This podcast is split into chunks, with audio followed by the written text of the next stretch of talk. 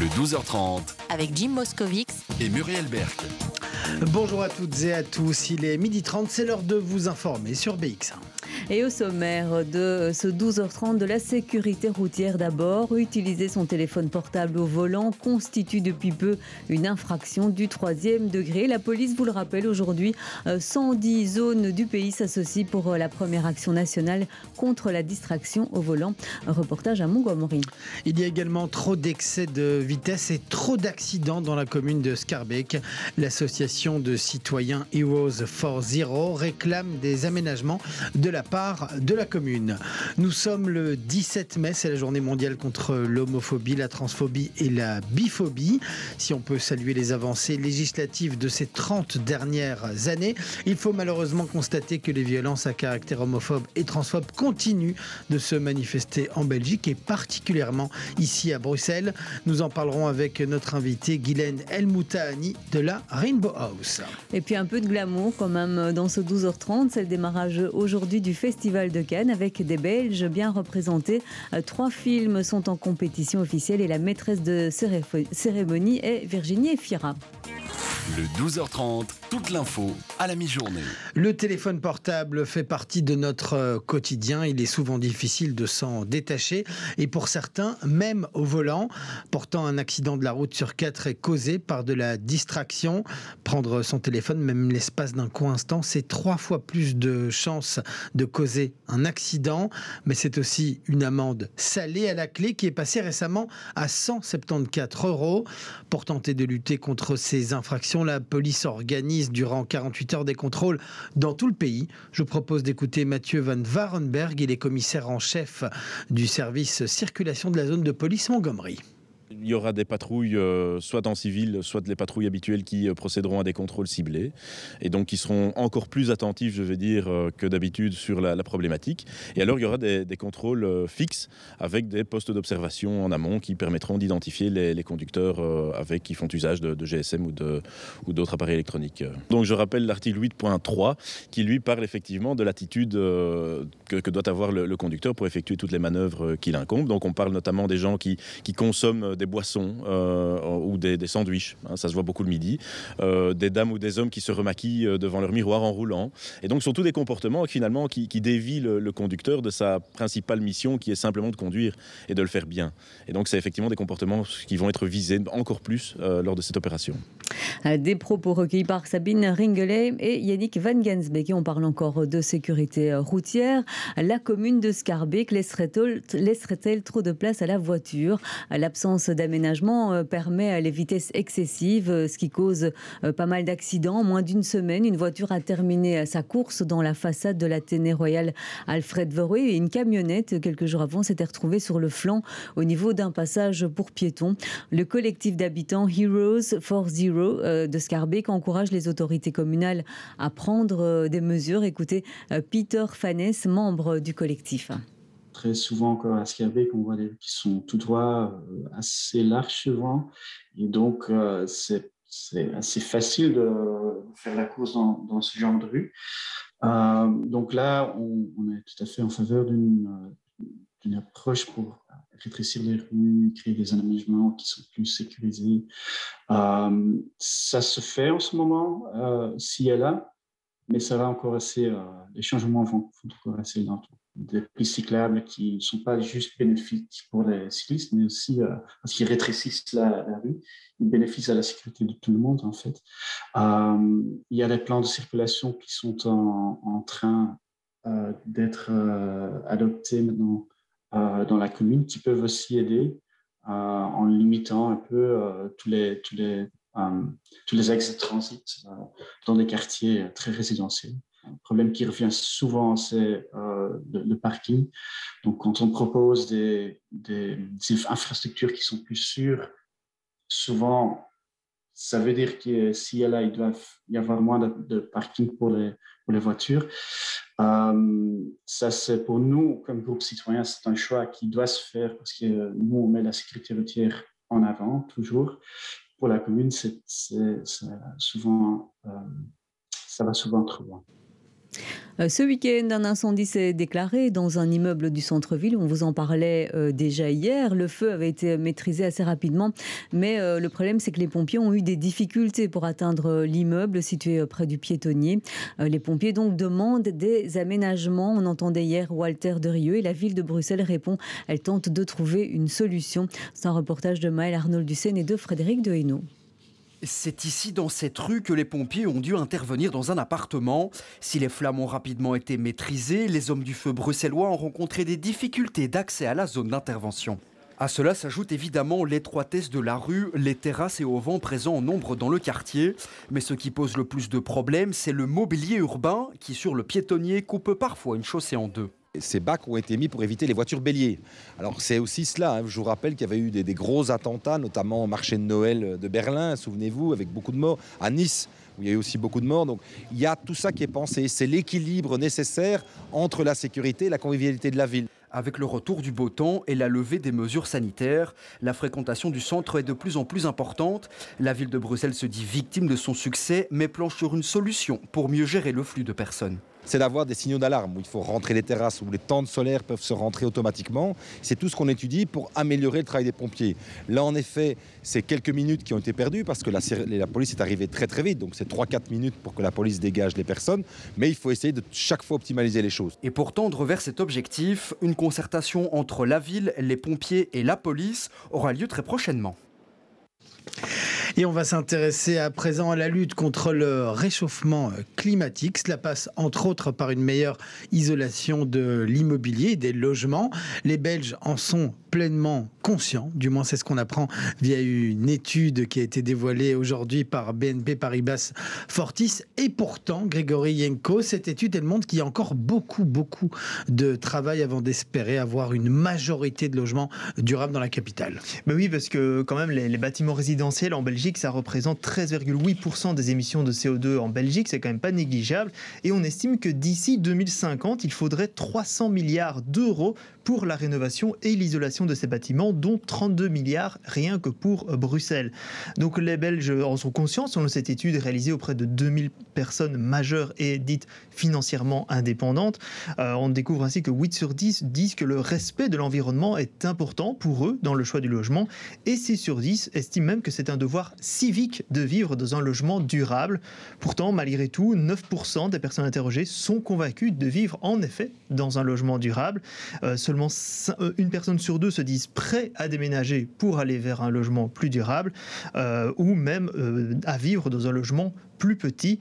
Par contre, on découvre aussi via cette étude qu'un Belge sur deux n'envisage pas des travaux de rénovation d'ici 2027, alors que justement c'est ce qui est nécessaire actuellement pour améliorer l'isolation de ces logements.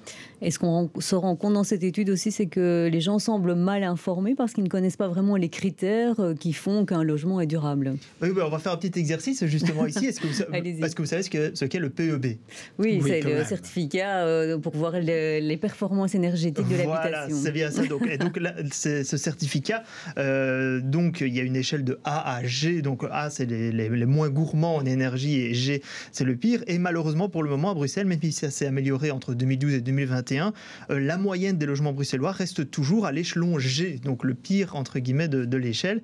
Et dans l'étude, 8 personnes sur 10 ne savent pas quel est le PEB de leur logement justement. Et est-ce que vous savez ce qu'est le Mobiscore justement?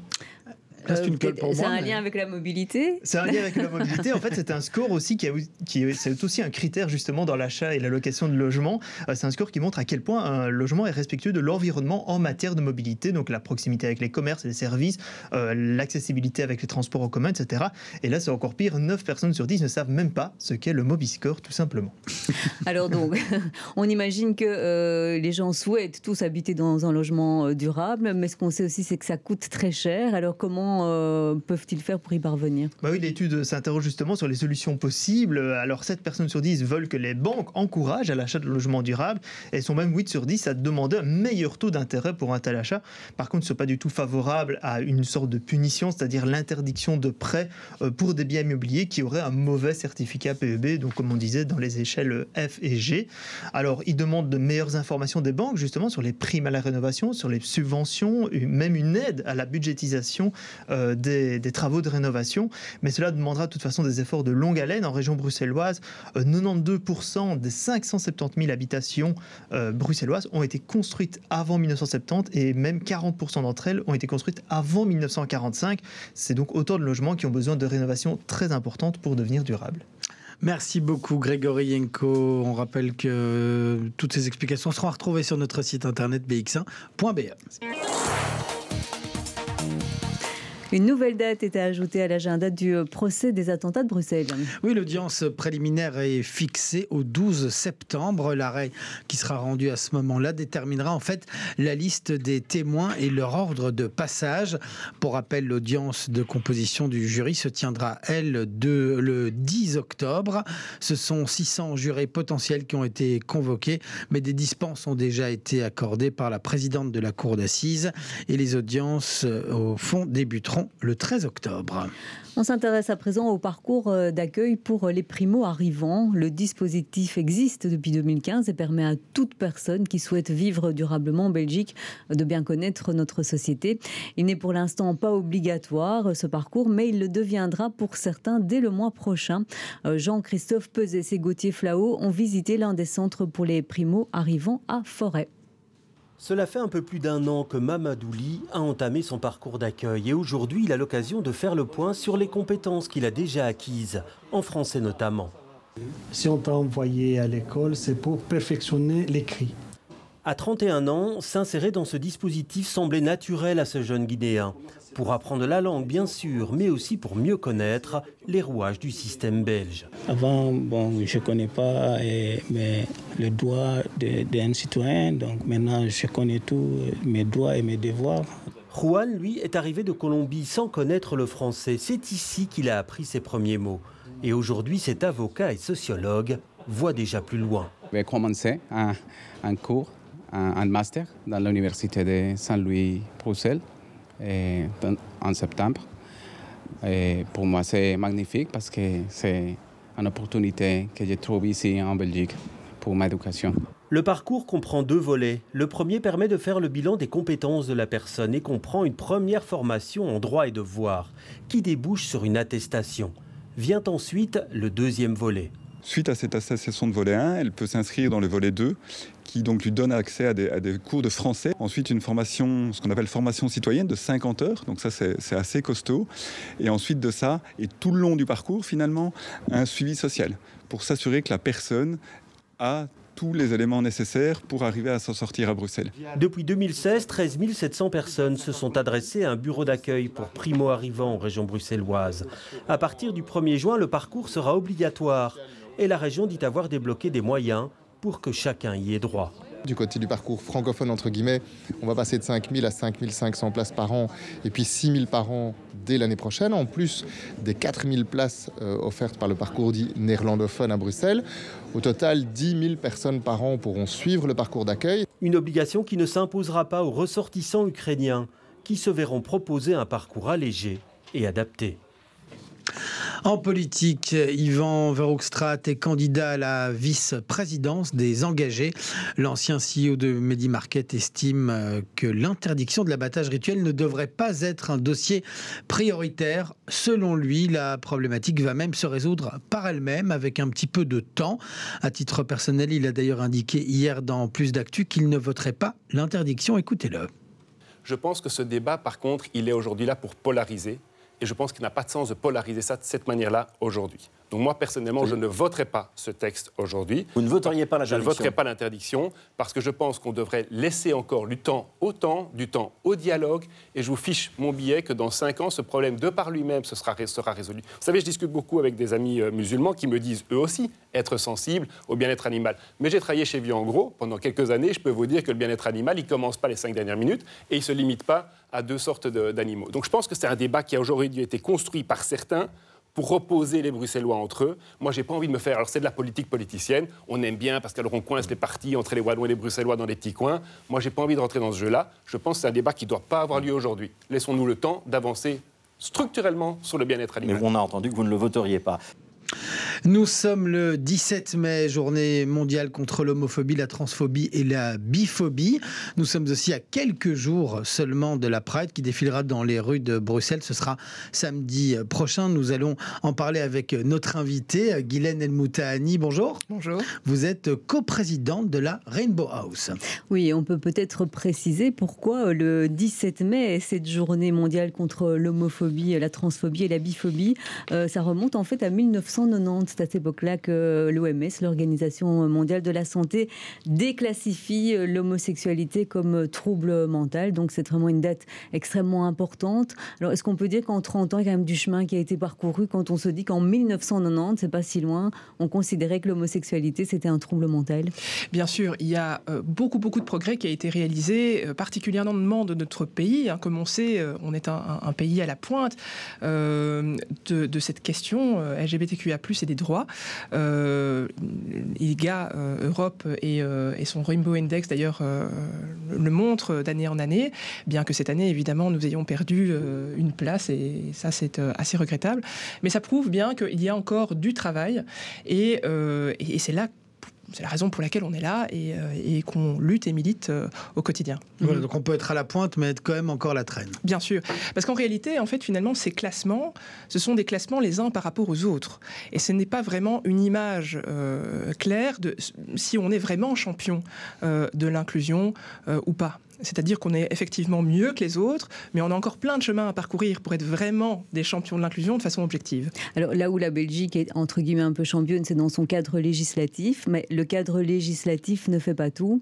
Euh, après, on, pourra voir peut-être par la suite qu'il y a aussi le revers de la médaille et que euh, voilà, au niveau de la vie en société, bah, c'est pas toujours euh, ça ne se passe pas toujours comme cela devrait, malgré ce cadre législatif. Mais expliquez-nous en quoi la Belgique est plus avancée que d'autres pays européens. Alors effectivement, comme vous le disiez, là, sur le cadre euh, associatif, on est, euh, on est bien bien en avance. Ne serait-ce déjà que parce que d'un point de vue des droits fondamentaux, euh, on est déjà un peu plus en sécurité que dans d'autres pays qui doivent progresser. Donc évidemment, on a une, criminalisation, une, pénalisation du, fait de, voilà, de l'homophobie, de, des LGBTQIA+ phobie. on a aussi la possibilité pour les personnes trans d'avoir accès à à, des soins euh, pouvoir aussi faire cette transition et donc du coup aller vers l'identité euh, qui, est, qui est réellement la nôtre. Euh, d'un point de vue du logement et là où des, des actions en fait qui sont entreprises par les, entités fédérées et particulièrement les, les, les secrétariats d'État à l'égalité des chances fédérales, régionales et aussi au niveau comment dire du, du, du, communal, on a des plans qui sont qui sont réalisés contre les, les LGBTQIA+ phobie et donc pour plus d'inclusion. Donc on peut dire effectivement que on fait bien, mais on doit juste aller encore un peu plus loin et, euh, je dirais sur certaines lettres euh, de l'acronyme plus encore que sur d'autres, mhm. comme par exemple euh, sur sur les, les, idées, identités transgenres ou intersexes où on a là beaucoup beaucoup de travail à, réaliser. Et c'est là, c'est ce qui a évolué en 30 ans aussi, c'est qu'avant on divisait plutôt la société en il y avait les hétéros et les homos et entre temps, euh, depuis, il y a des tas de mots qui sont venus enrichir notre vocabulaire, avec lesquels la jeune génération jongle très facilement. C'est moins simple pour euh, les personnes plus âgées. Et donc là, il y a peut-être aussi euh, un, conflit générationnel pour comprendre qu'est-ce que c'est transgenre, intersexe, asexuel. Enfin, il y, a, des tas de... Exactement.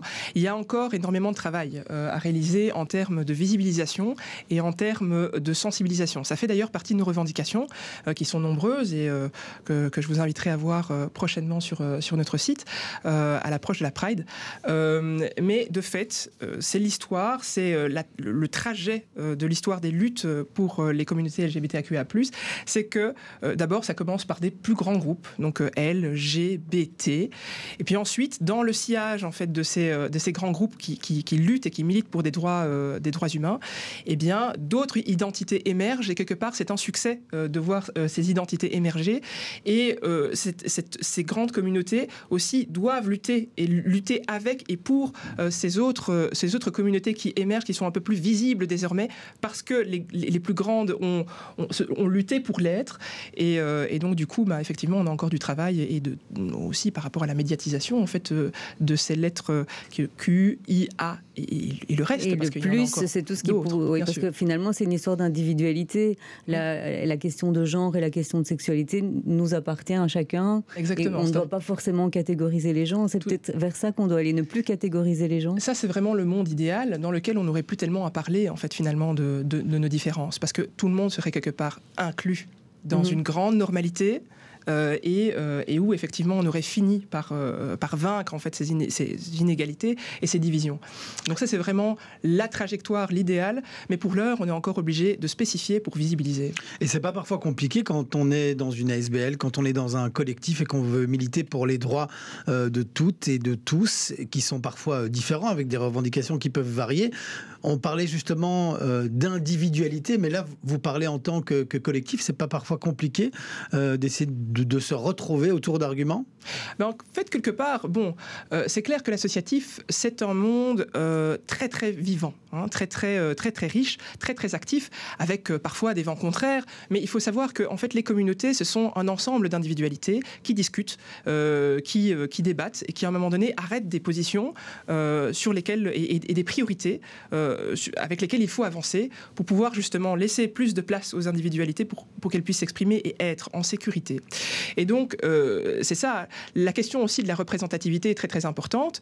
Euh, on a la chance à la Rainbow House d'avoir un, comment dire, à la fois une équipe très très diverse, mais aussi euh, un, organe d'administration aussi très très diversifié, dans lequel on peut trouver des personnes qui sont racisées, des personnes qui sont trans, des personnes qui sont âgées, parce que ça aussi c'est un axe, hein, puisqu'on est dans une dynamique, une approche intersectionnelle. la question de la représentativité, elle est très très importante parce que justement, elle permet de donner la voix aux personnes qui sont concernées par les combats. Donc, euh, ça, c'est très très important. Et, voilà. Alors, vous parlez de combats, justement, euh, venons-en. Donc, on se rend compte encore en 2022 qu'il y a beaucoup de faits de violence et de discrimination qui concernent toute cette communauté LGBTQIA.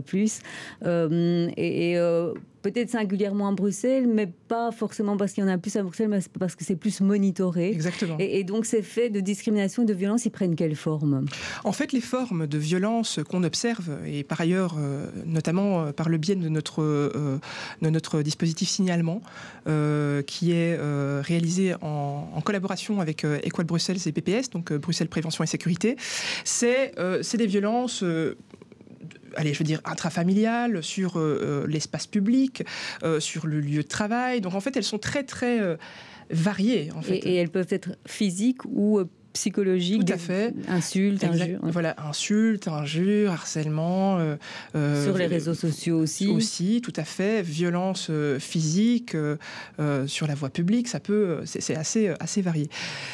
On constate que euh, cette, euh, cette, dernière année, d'ailleurs, UNIA a fait une étude euh, là-dessus. Ben, en fait, il y a une recrudescence de ces, violences. Et on peut dire que la période Covid et particulièrement la période confinement n'a pas aidé, puisque c'est une observation qu'on fait de manière globale. Les violences ont augmenté, hein, aussi intrafamiliales, puisqu'on est confiné. Donc, du coup, ben, par exemple, pour les enfants qui, ont été outés ou, qui ont fait leur coming out et qui n'ont pas dû avoir la, tâche facile, puisque du coup, ben, ils se sont retrouvés parfois allez, je veux dire, en lien euh, constant avec, euh, avec euh, des forces oppressives.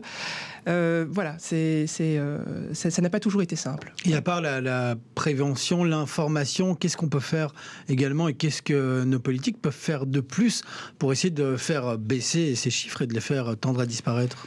Travailler avec le terrain, ça c'est une évidence. Donc euh, nous avons des experts de terrain. Il faut savoir que par exemple ici euh, en région bruxelloise, on est là, euh, Coupole, qui regroupe plus d'une soixantaine d'associations. Et ces associations en fait travaillent par pôle, hein, donc de, compétences. Donc ça peut être la santé, ça peut être la formation, ça peut être aussi la sécurité. Et donc du coup, travailler avec les experts de terrain qui ont, qui, qui ont une action sociale et une expertise depuis parfois 40 ans et qui ont cette action sociale depuis autant de temps, c'est euh, la meilleure des choses à faire. Après, bon, bah voilà, il y a euh, tout un travail de formation aussi, par exemple, en termes de santé, euh, parce qu'il y a aussi des violences malheureusement médicales. Par exemple, pour les, les enfants intersexes, on a des, des, mutilations encore génitales hormonales qui sont normalisantes, qui sont réalisées sur les enfants intersexes. On a aussi des castrations chimiques, des choses qui sont assez... tout ça existe encore à notre époque. Exactement, tout ça existe encore à notre époque et c'est pourquoi il faut lutter, mais il faut lutter avec et pour les personnes qui, qui, sont concernées.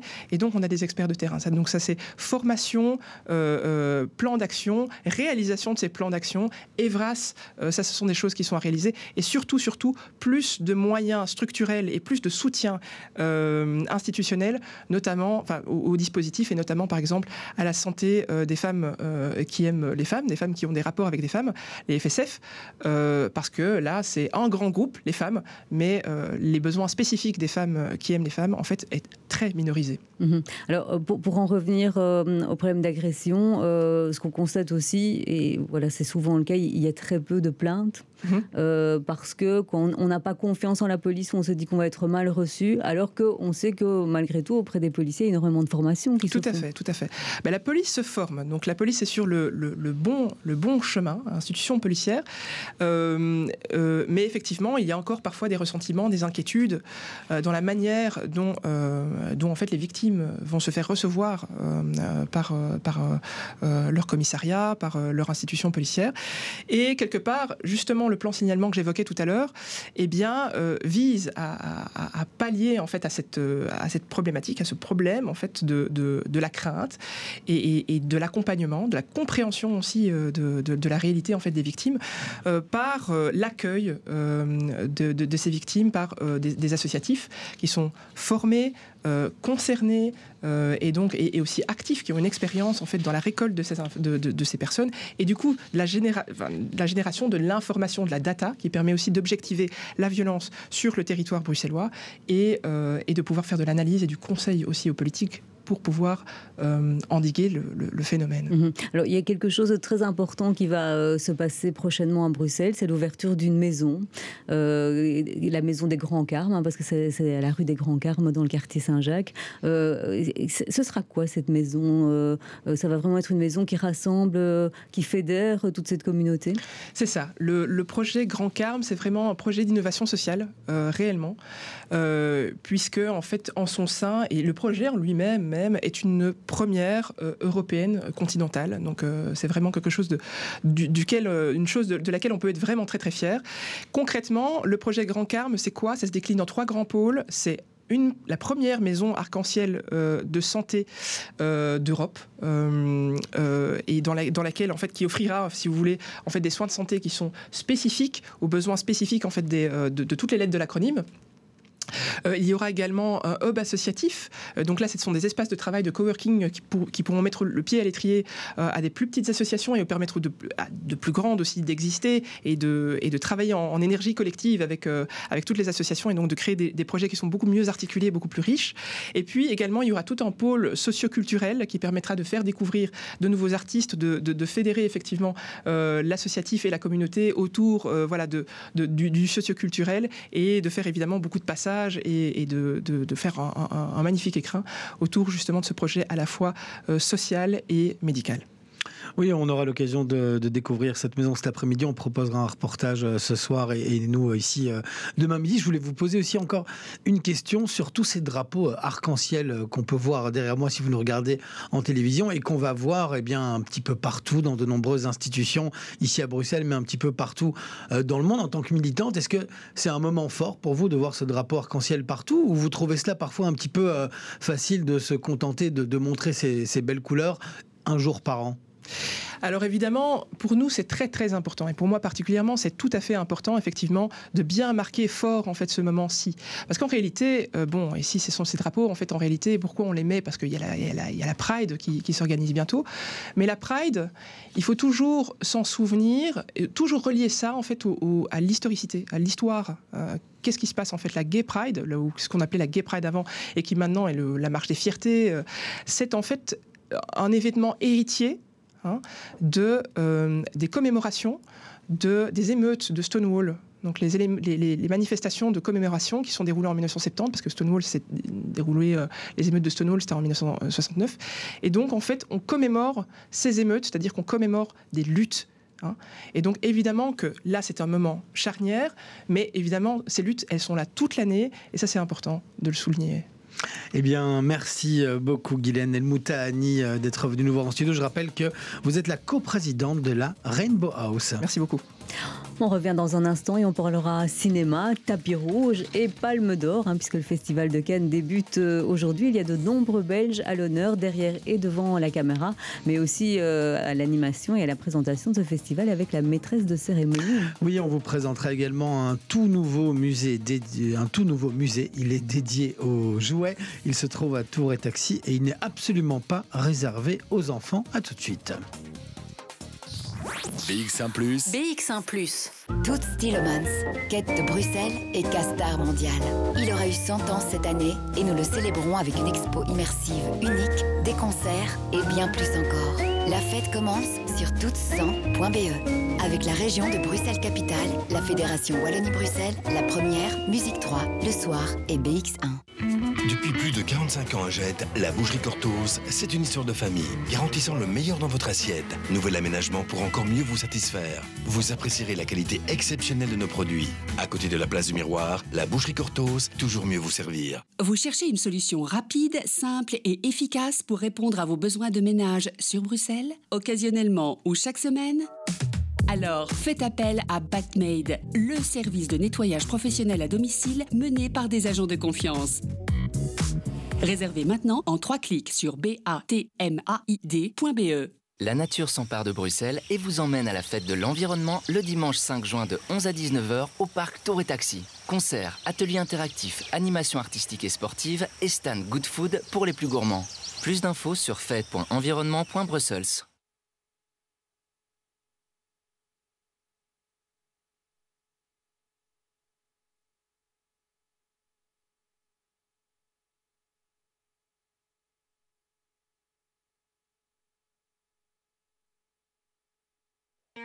Le 12h30. La suite. Voilà, nous sommes de retour et on va parler Strass et paillettes avec le Festival de Cannes 2022 qui commence ce mardi. Et les Belges s'invitent en nombre car trois films noir, jaune, rouge sont en compétition avec également une maîtresse de cérémonie en la personne de Virginie Efira. Nous, on a notre maîtresse de cérémonie pour cette chronique, c'est Anaïs Corbin, sous la musique du Festival de Cannes. Presque Catherine Deneuve. Quoi. Effectivement, pour cette 75e euh, édition du Festival de Cannes, c'est tout le gratin du cinéma mondial qui se pressera euh, sur la croisette et la Belgique fera aussi partie de la fête. Au départ, neuf films belges retenus pour cette édition étaient présentés au Cinéma Palace, ça c'était le mois dernier. Trois films sont en lice pour la plus prestigieuse des catégories, la Palme d'Or, une fierté nationale qui a dorénavant, on peut le dire, une renommée internationale. Allez, on va faire le tour de ces trois films. Alors il y a euh, Lucas avec Close. Oui, effectivement, le réalisateur a été révélé d'abord en 2018 à Cannes avec Girl. Il avait alors remporté la Caméra d'Or il y a 4 ans, donc une, euh, qui récompense le meilleur film, toutes catégories confondues. Il accède pour la première fois à la prestigieuse catégorie avec son deuxième long métrage Close, qui est un film qui parle d'amitié, de responsabilité. Alors un petit euh, synopsis rapide. Léo et Rémi, qui ont 13 ans, sont amis depuis toujours jusqu'à ce qu'un événement euh, impensable les sépare. Léo se rapproche alors de Sophie, la mère de Rémi, pour essayer de comprendre la mère de Rémi, qui d'ailleurs est jouée par l'actrice Émilie Decken, euh, prix d'interprétation féminine à Cannes en 1999 pour son rôle à l'époque dans Rosetta, des frères Dardenne. Voilà, que du beau monde et ça ne s'arrête pas là. Donc le deuxième film belge en compétition, Les Huit Montagnes, du couple flamand formé par Charlotte Van der Merch et Félix Van Groningen. Oui, effectivement, ce film tourné en italien est tiré du roman best-seller de l'italien Paolo Cognetti, du même nom, hein, Les Huit Montagnes. Le long métrage s'intéresse euh, au lien d'amitié entre euh, un garçon de la ville, Pietro, et un autre de la montagne, Bruno. Euh, pour faire un petit retour en arrière, sélectionné en 2009 à la quinzaine des réalisateurs, une section qui est donc parallèle au Festival de Cannes pour la mertitude des choses.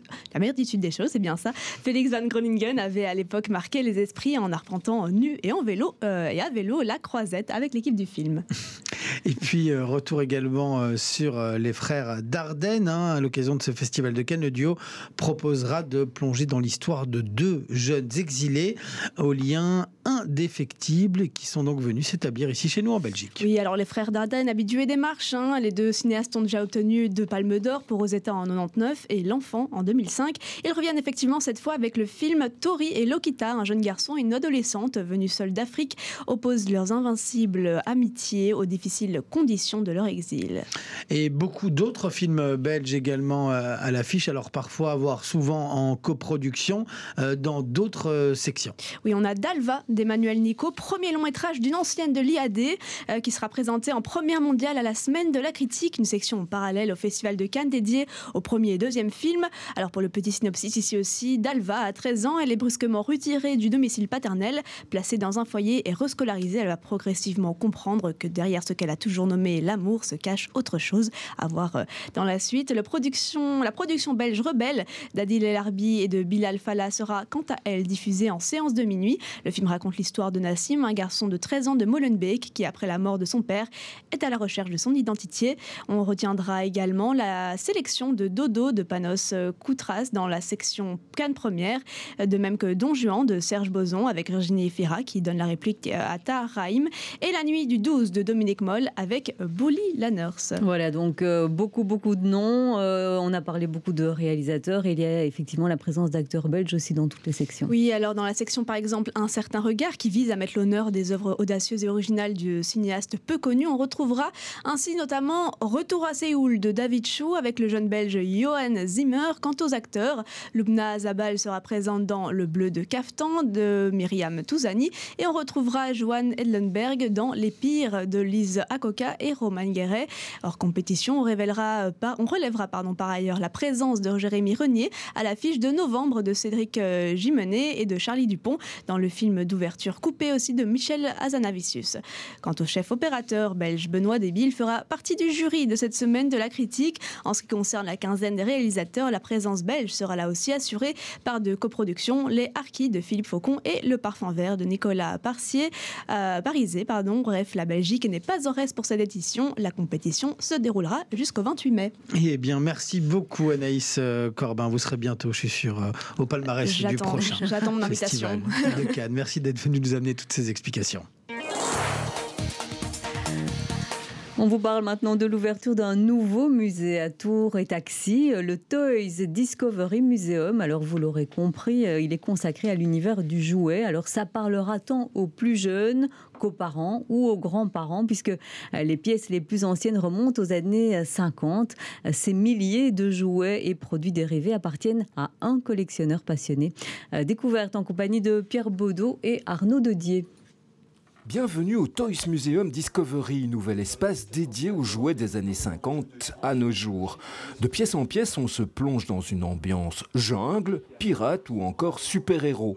Tous ces jouets proviennent de la collection privée d'un passionné, un collectionneur depuis sa plus tendre enfance, Richard Blin. J'ai eu la chance de parcourir, on va dire, plus de 200 musées sans savoir que j'allais faire le mien.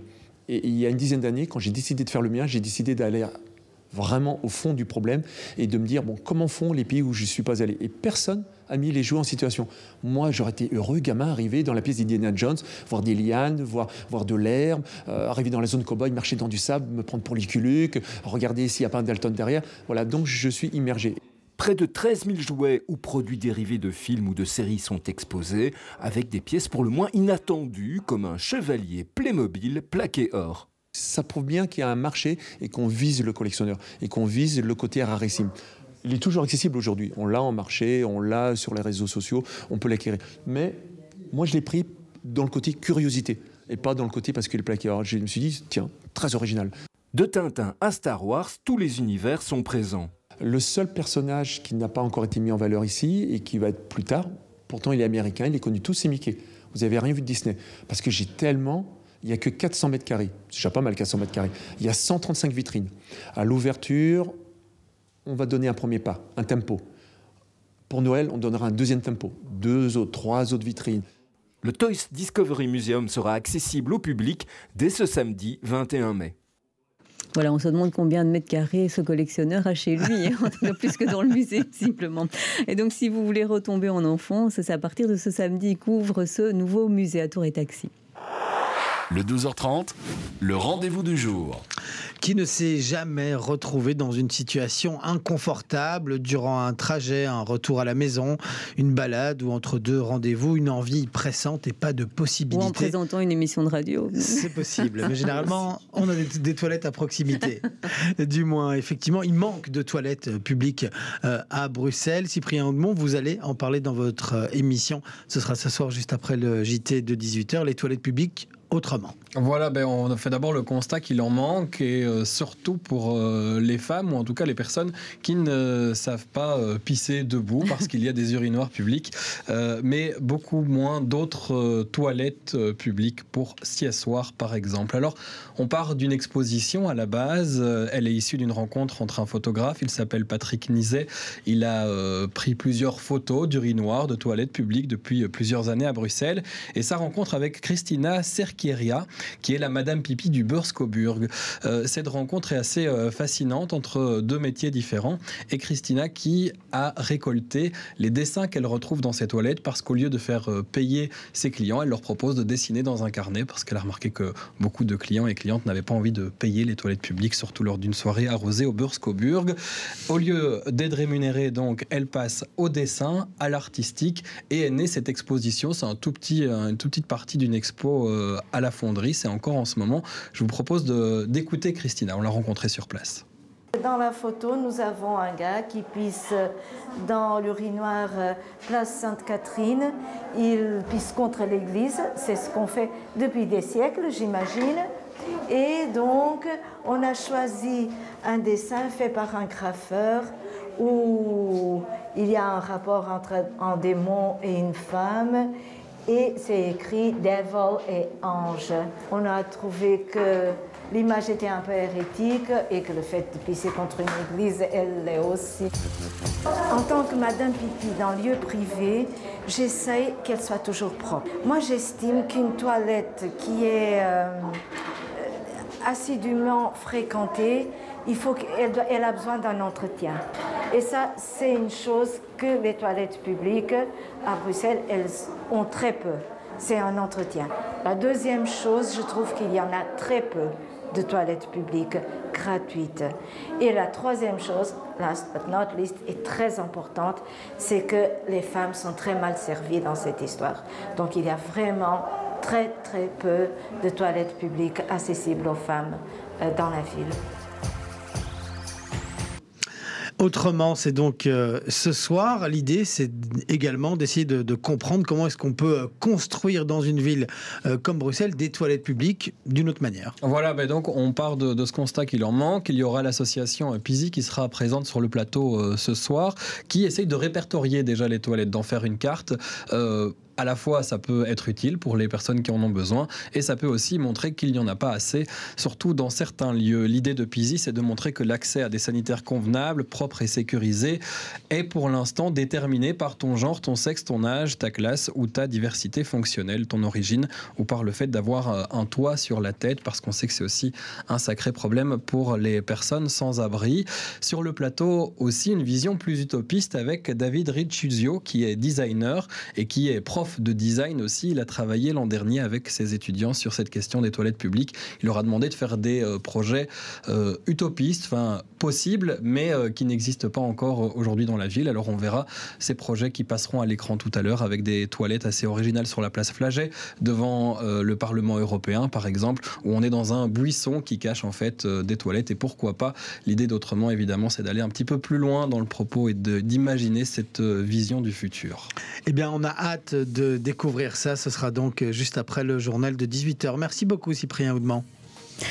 La suite de votre programme après LCR en radio, c'est l'émission musicale en Stummelings de Sébastien Van Mulders. Ensuite, Charlotte Maréchal euh, vous emmènera à Train World dans Bruxelles Vie. Et en télévision, l'information reviendra à 17h avec euh, plus d'actu. L'invité politique de Fabrice Grosfilet et Nawal Benamou, secrétaire d'État bruxelloise au logement. Le face-à-face portera, lui, sur l'avenir du quartier européen. Et le journal de 18h vous sera présenté euh, par Camille Tanquin, comme toute cette semaine. Merci à Besnik Niki pour euh, son appui technique. Et puis on se retrouve demain, même endroit, même heure. BX1 ⁇ BX1 ⁇ Toutes Stylomans, quête de Bruxelles et Castar mondial. Il aura eu 100 ans cette année et nous le célébrons avec une expo immersive unique, des concerts et bien plus encore. La fête commence sur toutes100.be avec la région de Bruxelles-Capitale, la Fédération Wallonie-Bruxelles, la première, Musique 3, le soir et BX1.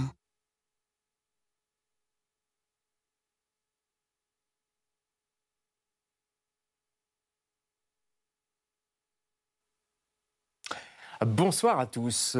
Le ciel me regardait. Je n'aimais pas quand il me regardait comme ça. J'avais l'impression qu'il allait me jouer un mauvais tour, en tout cas qu'il se fichait de moi. Et franchement, ce n'était pas le moment. Ainsi commence le nouveau recueil de nouvelles de Michel Lambert. Il est l'invité de LCR ce soir.